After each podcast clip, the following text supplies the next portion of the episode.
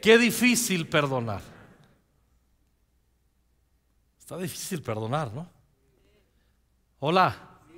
Alguien, una vez leí un título de un libro, entiendo la intención, pero creo que quien aconsejó el editor a este que publicó este libro, creo que le hizo falta un buen consejo.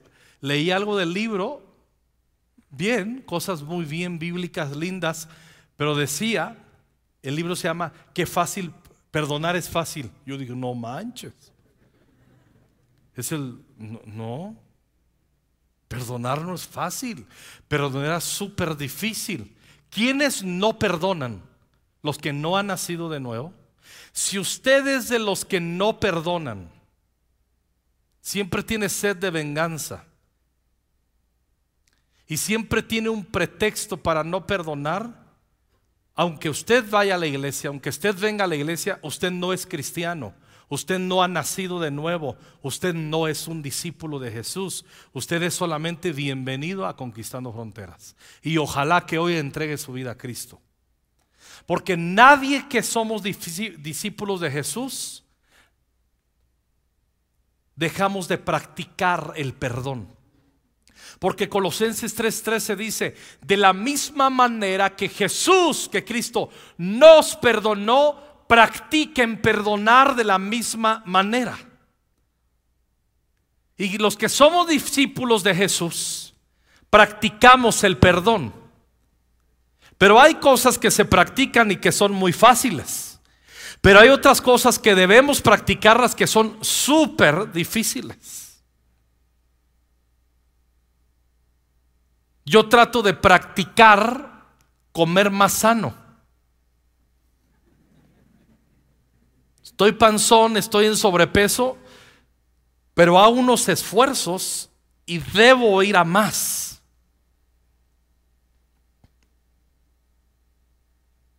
No es fácil. Me gusta comer y me gusta la comida, evidentemente. Y tengo que hay, hay prácticas que yo tengo que hacer que son difíciles, otras son bien fáciles. Hay unos que para sus prácticas de leer dicen, ¡ay no! ¡Qué flojera leer!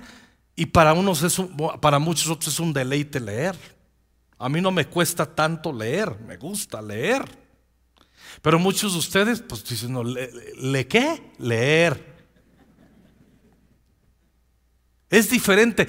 Hay algunas cosas que nos costarán menos dificultad, otras que serán más fáciles, pero escuche bien, perdonar, qué difícil perdonar, pero necesario perdonar si realmente somos discípulos de Jesús. En Lucas 17, 1.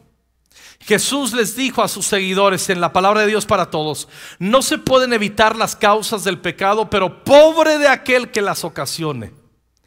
Sería mejor que lo tiraran al mar con una gran piedra de molino colgada en el cuello antes que hacer pecar a uno de estos mis seguidores a quienes es fácil hacerles daño. Jesús está hablando de los tropiezos inevitables que habrá, de la maldad que habrá, porque estamos eh, vendidos al pecado en la raza humana. Y dice, eso va a ser inevitable, evitar las causas del pecado, pero hay de los promotores del pecado y de los que perturban a los débiles y los llevan a pecar. Y les pone una sentencia a Jesús. Así comienza, no voy a hablar más de ello. Versículo 3, tengan cuidado. Y luego dice, si tu hermano peca, repréndelo. Es más fácil cuando vemos a alguien que está pecando, que está haciendo algo incorrecto. A mí me es más fácil hacer una observación, criticar, o es más, para mí es bien fácil hacer un diagnóstico de alguien que está mal y hacer ese diagnóstico en mi corazón y poderlo compartir con alguien que tengo confianza. Oye, ya viste a fulano de tal, ya viste a fulana de tal, y hago un diagnóstico correcto y ahí lo dejo. Jesús dice, no hagas diagnósticos correctos sin confrontaciones correctas. Es lo que está enseñando Jesús. Tu hermano peca, repréndelo. Cuando dice repréndelo es dale a conocer que está fuera de orden. Y a veces los cristianos somos cobardes para confrontar el tema. Decimos que el Señor trate con él, solamente oro. No, no, no. Jesús está diciendo, ¿alguien lo ves que está siendo imprudente para hablar? Repréndelo. ¿Alguien lo está viendo que está en un riesgo y que está causando ofensas? Repréndelo. Alguien en su manera de actuar, de hablar, de X o Y, está causando tropiezo o está trayendo confusión a los corazones amonéstalo, hazle saber, no solamente ores por él. O sea, nos está dejando Jesús instrucciones para que nosotros primeramente sanemos nuestro corazón y vayamos y confrontemos a aquellos que se están equivocando y lo hagamos en espíritu de amor y gracia. ¿Estamos de acuerdo? Pero luego Jesús ahí mismo dice, segundo caso del mismo versículo, y si está dispuesto a cambiar, perdónalo. Luego dice en el 4, si tu hermano te hace algo malo, eso ya es que te pasó a ti, que nos pasa siete veces en un día, y viene siete veces y te dice, lo lamento, perdóname, Jesús dice, Jesús no dice aquí, pues piénsatelo muy bien porque no está bien arrepentido y está reincidiendo y se está pasando de lanza. Cuando éramos más inmaduros en nuestra fe y en nuestro matrimonio con Norma, ¿hay algún casado, casada aquí? Levante rápido su mano. No dije feliz o no feliz casado. Casados, casados, casados. Ok. Si Norma a mí me ofendía o yo la ofendía a ella, hubo una etapa en que nuestra inmadurez nos pedíamos perdón si nos ofendíamos. Decíamos, ok, mismo ataque, misma ofensa, perdón. Mm, me acabas de pedir perdón por lo mismo ayer o hace rato, te perdono. Otra vez lo mismo, a unas horas o a pocos días. Y ahí como que, que Dios te perdone, porque yo no. Y cuando entramos a jugar ese juego, eso es lo que está diciendo Jesús que no hay que hacer. Jesús está diciendo, si hace, si te ofende siete veces y te dice, lo lamento, perdóname, dice que lo perdones. No está diciendo que está bien. Obviamente hay que ser un desequilibrado para ser tan reincidente. Hay que ser un desequilibrado emocional y espiritual para no entender la estabilidad y estar reincidiendo en lo mismo. Lo digo por mí, lo digo por todos. Pero Jesús está diciendo, si te ofenden y te pide perdón, perdónalo. Lo lamento. ¿Te acuerdas cuando Pedro preguntó, Señor, ¿cuántas veces tengo que perdonar a mi hermano que peque contra mí? Y le hace una pregunta, ¿si hasta siete veces? Y Jesús le dice, no siete veces, setenta veces siete. Y aquí noten muy bien cuando Jesús da esta instrucción, que si tu hermano te ha ofendido y viene siete veces a pedirte las mismas perdón, dice, perdónalo. ¿Y cómo contestan los discípulos en el 5? Entonces los apóstoles le dijeron, Señor, ¿qué le dicen? Danos más fe. El Señor les dijo, si ustedes tienen fe del tamaño de un grano de mostaza, podrán decirle a este árbol, levántate de ahí y plántate en el mar y el árbol les obedecerá. Jesús está hablando de fe aquí.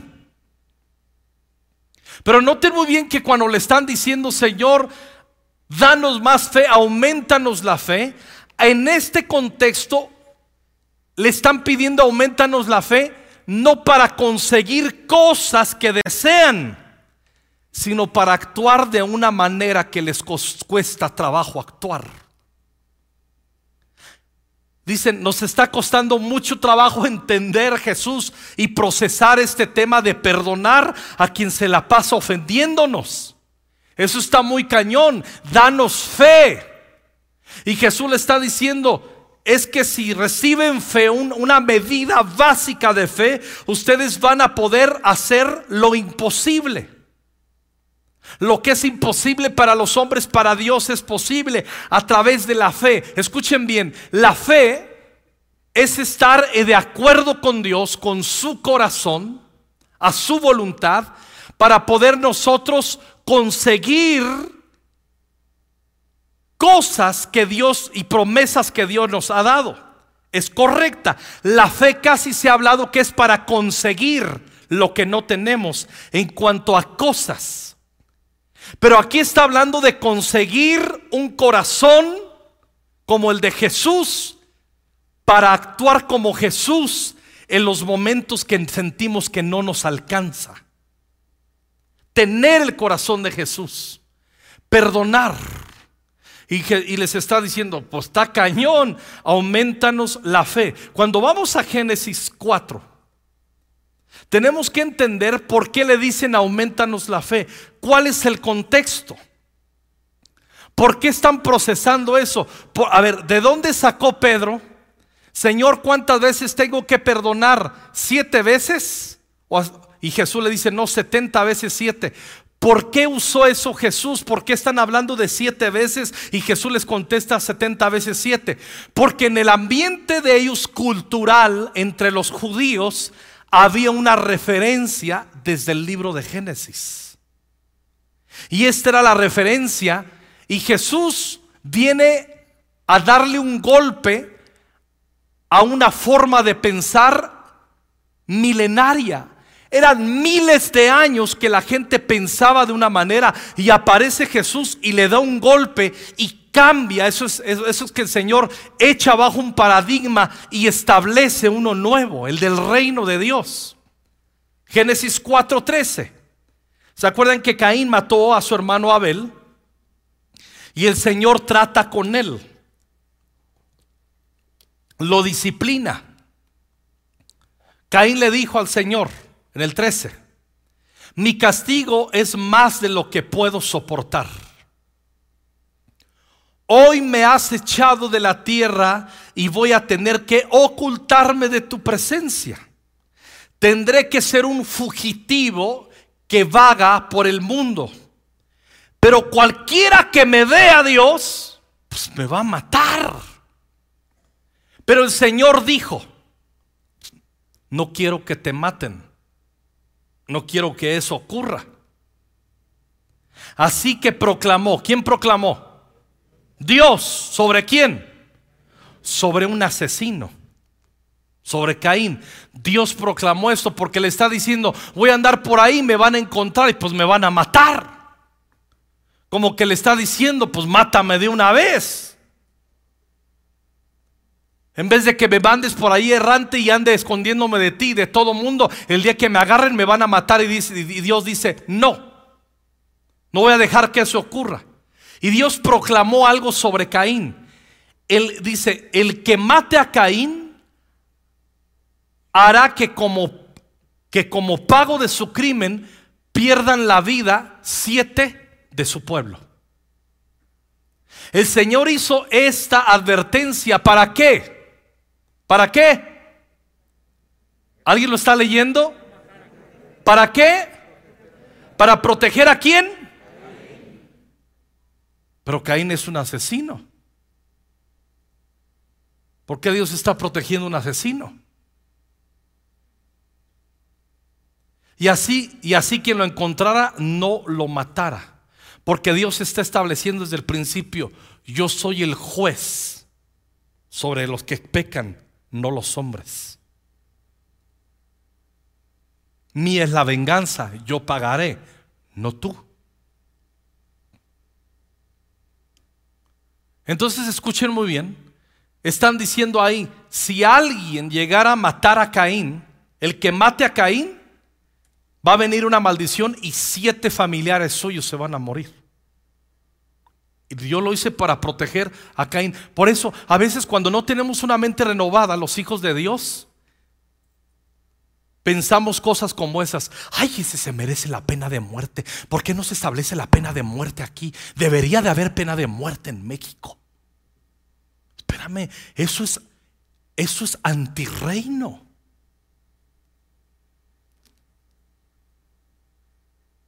Yo sé que a muchos se le está volando la cabeza. Pero eso Eso no tiene nada que ver con los pensamientos de Dios. No estamos diciendo que no pague, pero no, con, no de esa manera. ¿Lo merece? Sí. Pero ahí es donde Dios manifiesta su gracia.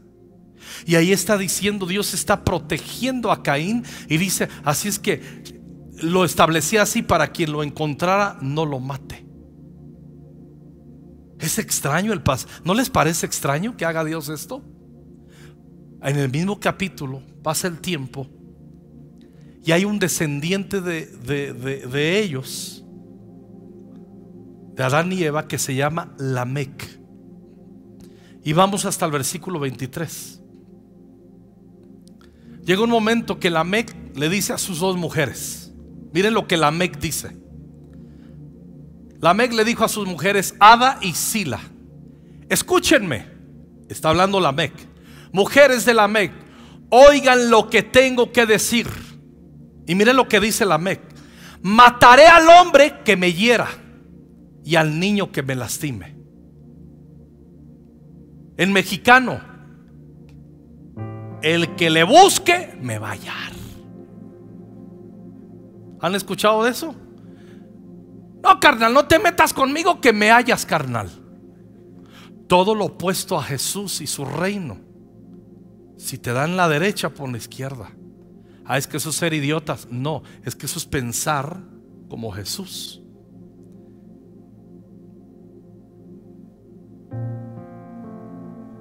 Muchos dirán, ay, pues yo no estoy de acuerdo. Pues no, no es que estés de acuerdo con el pastor Alejandro, es lo que dice la Biblia. Mataré al hombre que me hiera y al niño que me lastime. Cálmate. O sea, se siente así. Y se lo está diciendo a sus esposas. 24.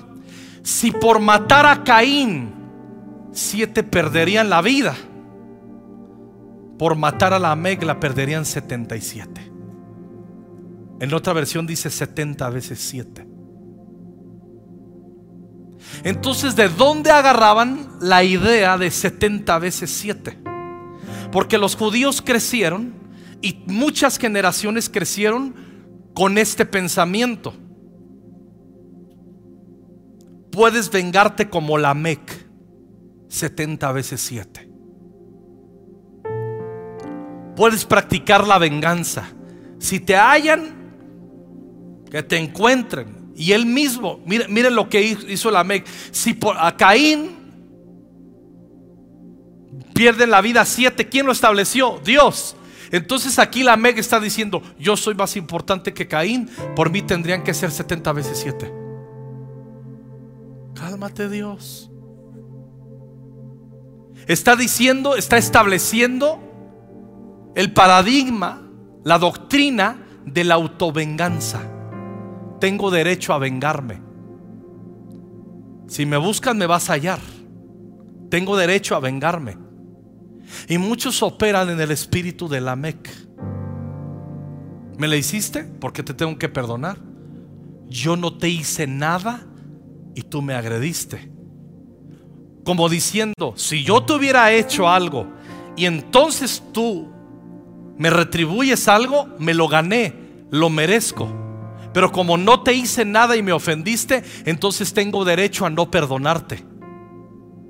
No, Jesús está diciendo, perdonen. Entonces ahora va teniendo sentido y nos quiere decir Jesús que hasta lo que parece imposible se hace posible para la fe. Por eso cuando los discípulos, ya leímos, le dicen, le dice, Jesús, si viene siete veces y te dice, lo lamento, perdónale. Y ellos dijeron, no manches, Señor, pues danos fe, eso está muy cañón. Nosotros venimos practicando todo lo que nos enseñó generacionalmente la MEC, que nos podemos vengar. Y ahora tú dices que 70 veces 7, o sea, se las invirtió.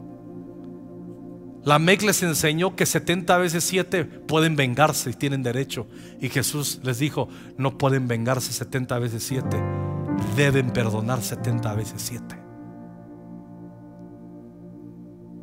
Por eso Jesús vino a poner todo Esa, es la mentalidad del reino de Dios. Por eso cuando tú y yo no perdonamos, estamos operando en el espíritu soberbio de Lamec. Merezco retenerte y no perdonarte. Lo puedo hacer. Y no es así. Cambió Jesús el signo del himno de venganza de Lamec que vivían con ese pensamiento en esa época. Por eso hablaban de, Señor, siete veces, setenta veces siete, porque se referían a Génesis 4.13 y 4.24. Lo tenían metido en sus corazones.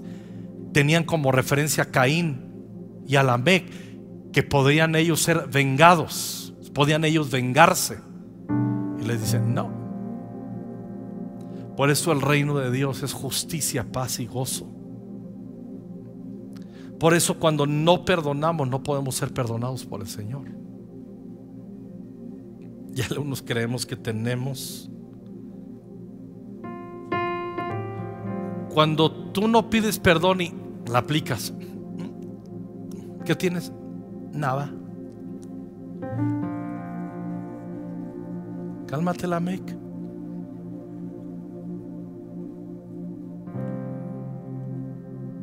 Esas esposas o esposos que son vengativos con lo que les han hecho sus esposas y sus esposos, no se dan cuenta que están bajo la maldición de la Mec.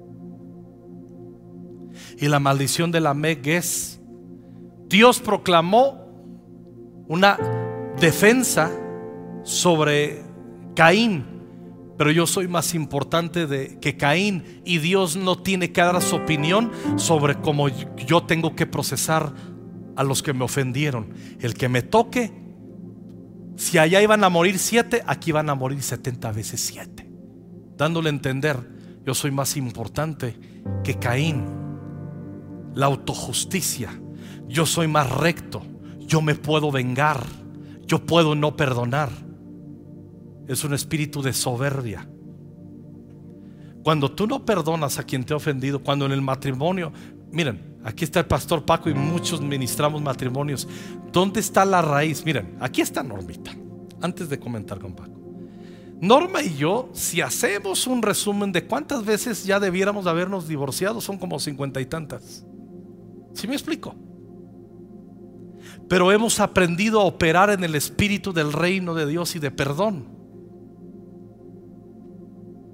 Yo prefiero que mis hijos vivan raros y confundidos cuando nos ven, que de repente nos ven tensos y que nos hemos ofendido y dicen, no, estos vatos otra vez, y que de repente ya nos ven bien románticos y amándonos y abrazo beso y vámonos y I love you. Yo prefiero que ellos se perturben de por qué hacen mis papás estos. Tan locos, no estamos locos, vivimos en el reino de Dios, nos perdonamos y no nos aplicamos la de la MEC. Ah, ¿me la hiciste? 70 veces 7 puedo vengarme de ti. Y Jesús dijo, no, no, no, no, no. 70 veces 7 les enseñaron que se venguen. No, 70 veces 7 perdona. Se las cambió, les volteó la tortilla. Y por eso le dijeron, no manches, aumentanos la fe. Eso sería un milagro que yo pudiera hacerlo. Por eso la fe nos lleva a perdonar. Fe no es para conseguir solo cosas y promesas. Fe es para operar en espíritu de perdón y de gracia. Esa es la fe. Por eso pidieron fe. Por eso nos perdonamos. Ya van como cuatro o cinco veces en el día que nos decimos con norma que nos amamos. Y te amo y te bendigo y te amo y, y las que quedan en el resto del día. ¿Por qué? Porque no queremos ser la mec en nuestro matrimonio. Sentir que merecemos vengarnos. Ah, me lo hiciste. Pues me vas a hallar, carnal. No, tú te portaste bien gacho una temporada de mi matrimonio. Ya te veo que estás tranquilo, tranquila. Pues ahora me vas a hallar. Me cae. Me cae que sí. No, pues así nomás que perdón y ya así como si nada. No, carnal, no va por ahí el asunto. Cálmate la mec. ¿Eh? Los hijos a los papás. que los papás fueron unos gandallas, ¿no? Los golpeaban, no los afirmaban, estuvieron ausentes y de repente llegan los papás. Hijo o hija, perdóname. ¿Qué vale? Así nomás, jefe. Espérate, cálmate, hijo Lamec. Operas en la maldición de Lamec. No, yo perdono a mi papá hasta que vea que de veras cambia. Y Dios dice, ok, ¿quieres que te trate con la misma vara? ¿Sí me explico? Lamec era un soberbio y él creía que él podía vengarse y que Dios lo respaldaba. Dios no dio esa instrucción. Él, dijo, si Dios le dio chance que se murieran siete si alguien tocaba a Caín, si alguien me toca a mí, no se van a morir siete, se van a morir setenta veces siete porque yo soy más fregón y tengo más justicia y yo no soy un asesino, entonces tengo más categoría y yo tengo derecho a vengarme de alguien con que intente, con que intente. Eso es soberbia. ¿Me estoy explicando? Muy sencillo. Como que decimos, ay, traigo un lameca ahí adentro. Pues hay que sacarlo. Norma y yo vamos a cumplir en diciembre, Dios mediante 29 años de casados. ¿Por qué? Porque nos amamos. Pero yo conozco a muchos que se amaban y se divorciaron. Tú puedes amar a tu cónyuge y terminar divorciado. No se trata solo de amar. Se trata de empujar el corazón bien fuerte a la práctica del perdón. Ay, es que esos son bien felices, nunca se ofenden. Por eso, ¿cómo le hacen para permanecer tanto? Nunca se ofenden. Pregúntales cuántas veces se han ofendido. no manches, entonces ¿por qué no se han separado? Porque no practican el espíritu de la Mec en sus almas y en sus mentes. ¿Me estoy explicando? Si tú vienes por primera vez, Jesús te perdonó. De la misma manera que Cristo te perdonó, tú perdona. Tú dices, pastor, está muy grueso lo que estás diciendo, es imposible. Mira, deja que el espíritu del perdón de Cristo te toque a ti. Vas a experimentar esa misericordia poco a poco y te vas a dar cuenta, ahora entiendo que puedo perdonar, que no es fácil, que difícil es perdonar, pero ahora entiendo que lo puedo hacer bajo el poder del Espíritu Santo.